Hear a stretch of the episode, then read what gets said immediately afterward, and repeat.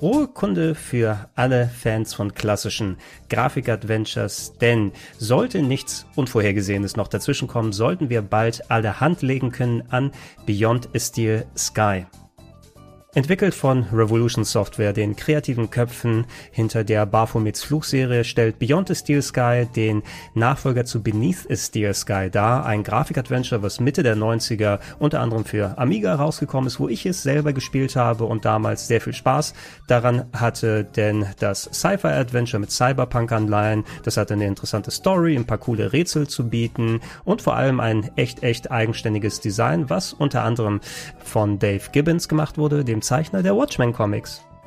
Wir hätten euch natürlich gerne was live auf Rocket Beans TV zu dem Spiel präsentiert, aber da wegen der aktuellen Lage klassische Entwicklerbesuche bei uns nicht mehr so direkt möglich sind, haben wir den Spieß einmal umgedreht und ich durfte bereits in eine frühe Beta-Version selber reinspielen. Das Game erscheint nämlich auf Apple Arcade und auf dem PC und darüber hinaus habe ich ein kleines Interview führen dürfen mit Charles Cecil, dem Chefdesigner von Beyond the Steel Sky und auch Chef von Revolution Software, der ja schon häufiger bei uns auf dem Sender live gewesen ist. Und dieses Interview, das dürft ihr euch gleich anhören. Dazu gibt es ein bisschen frische Footage für euch aus dem Spiel, damit ihr euch selbst einen Eindruck machen könnt. Ich bitte die Soundqualität zu entschuldigen. Das klingt natürlich alles ein bisschen besser, wenn man direkt im Studio beieinander sitzt. Aber davon wollen wir uns natürlich nicht aufhalten lassen. Viel Spaß mit dem Interview.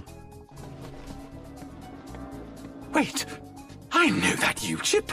Oh my, is it really? Yes, it is. First of all, I was uh, quite surprised to hear that there will be a sequel to Beneath the Steel Sky, which was a game which I used to play on the Amiga uh, in the 90s, which was a very fun uh, adventure game. Of course, your forte because you're doing a lot of good adventure games. But uh, I had the impression this is this is kind of a, a one-off, or so, so, to speak, a franchise that's a bit left behind in the past. And uh, how did it come about that you revived it? Aha. Well. Um, I've been uh, I've stayed in touch with Dave Gibbons. Uh, we we wrote the game at the time back in 1994 with Dave. Dave, of course, is the uh, uh, the, the, the, co-writer, the co-creator of, of the comic book Watchmen, and um, I got I got in touch with him at the time, and I was thrilled when he said that he'd love to come and um, work with us in in Hull, in the north of England, on the game. And we kept in touch, and I'd like to think that we're still friends um, and have been friends and remain friends. And we kept talking about the fact that we should do a sequel. And I think what happened was that there's still so much passion for the game. When I go to conferences and I talk about it, a little cheer will go up when I mention Beneath the Steel Sky.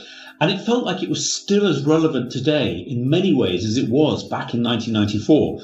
And um, I, I, was uh, I met up with Dave and we were talking about things, and we said this was about uh, two or three years ago. We said um, it's about time we wrote a sequel, isn't it? And the big reason that we can do it now, but couldn't before, is the ability to self-publish and the ability to communicate directly with our audience, which is incredibly liberating. Um, both commercially and uh, well, both creatively and to an extent commercially as well, because instead of having to go through the publisher, instead of having to go through the retail, we are able to keep control of all of these elements. And Dave was very much up for it. And so we were very keen to write a game that both appealed to the original audience of Beneath the Steel Sky, but also went to a much wider audience. And one of our key elements is that people don't need to have played the original game to enjoy Beyond the Steel Sky. And that was very much the philosophy on which we based the development and the design of the game. I had already the opportunity to play a little bit of uh, Beyond the Steel Sky, an earlier build here for about an hour. I didn't uh, quite finish it yet because I like to take my time with adventure games and not try to rush it because I remember back in the day you don't have solutions on the internet, so you have to try and uh, uh, uh try try around a little bit. So you said you, you wrote it originally, um, so to, to, the gist of it back in the 90s. How, how did you have to adapt uh, your vision from back then to, to make it into a, a playable modern adventure game because, of course, um, if you play it nowadays, it doesn't look like a game from '94. What, what did you have to change to make it uh, work uh, nowadays? Well, what, what, what I, I, very, very much hope you enjoyed the game. Um, but what our core ambition was was to make it feel contemporary, but to be unashamedly an adventure game. And our, our very first game, as you mentioned, was called Lure of the Temptress. And we created a system that we call virtual theatre, which was revolutionary at the time. And that was the idea that characters would walk around the world, they would talk to each other, they would exchange information. And that was fine, but in a 2D environment, the problem was that when they left, then the player had no idea where they were and could wander around aimlessly until eventually they'd bump into them. So while the theory was good, the practice was very difficult in that 2D environment. So when we wrote um, Beneath the Steel Sky, uh, I was very keen to bring the idea of virtual theatre forward, and a couple of our characters, one of our characters, uh, Gilbert Lamb, actually wanders around the world. He takes the elevator, he goes down to his apartment, he comes back again, and the fact that he's moving around the world makes the, the, the, the, the gameplay and the world feel very dynamic. And that was very much what, what I wanted to bring forward. But the, uh, the, the, the advantage of being able to move to a full 3D world is that within these arenas, you can have characters walking around doing their own things. And in doing so, the player can track exactly where they are and they can see what the results of subverting the world are. So, what, what I want from Beyond a Steel Sky is to set up uh, a series of, of, of, arenas throughout the game, throughout the city, because obviously you will get into the city, and the player can subvert the behavior of the characters either by directly interacting with those characters or by hacking the world.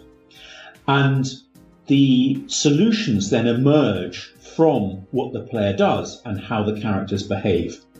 Because ultimately, with a point and click adventure, you are limited in what your puzzles can be. You've got an inventory, you've got background objects, you use a background object, sorry, use something in your inventory on a background object or on a character.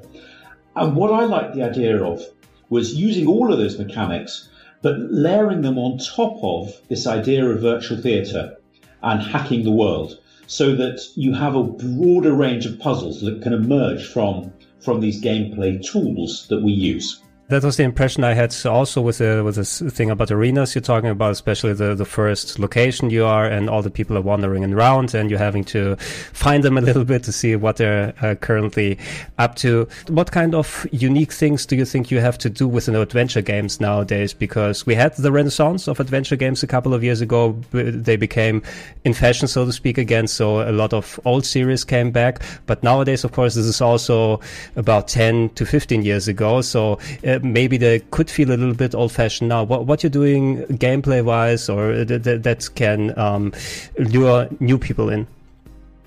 Okay, well, I mean, one of the things that, uh, one of the reasons that I think that the comic book style was desirable was because, unlike most genres, in an adventure game, a player will spend a lot of time looking at the background because they're looking for elements that will be uh, relevant to the gameplay. And so we were keen, both from a gameplay perspective, but also from a from a visual aesthetic, to create a game that could look like an animated comic book, and that any particular frame would look of a quality that might appear in a comic book. So it very very much our, our objective was to complement Dave's comic book look. So we developed uh, technology, Toon Toy technology, specifically to create this comic book look, which I hope makes the game feel contemporary and I hope makes the game appeal to a broader audience than would be looking back at the traditional ad- adventure. Uh, we took great. I'm a huge fan of games, um, of, of, of, a number of uh, uh adventure games that actually move into 3D. Um, and so I, I felt that um, that you know with the Don't Nod games, you have you, you know it proves that there is an audience um, for full 3D adventure games, um, and certainly talking to our fans, I got the sense that a lot of people who play the traditional 2D games are very happy to play 3D games and vice versa.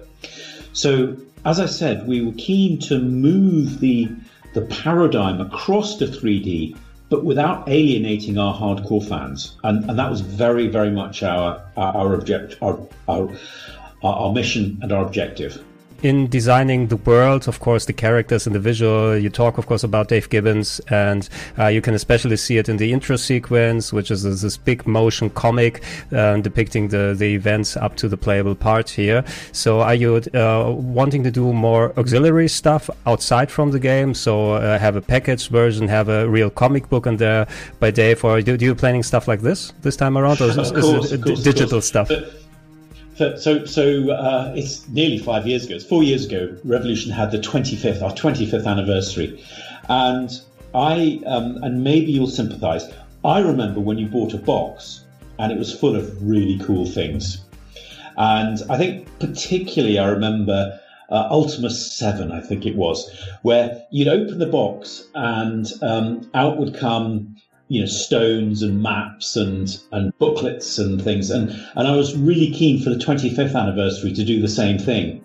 Um, but now for, for for beyond a steel sky we have even more scope. I want people to to be able to buy the box and be really excited. In fact um, a friend a friend um, Jochen gave me uh, an LP Kraftwerk L- LP and it was the first time I'd opened up an LP for probably 20 years and it brought back the joy, the joy of opening up a package and knowing that you're going to listen or watch or play, but also the, the, the accompanying material. So, yeah, working with Dave gives us the plenty of opportunity to put in tons of materials that hopefully will make people very happy when they open the box. Uh, this has been quite some trying times now with with all the people having to shift over from uh, working together at the workplace and especially for a game studio where you have so many people to be around each other to uh, get creative together.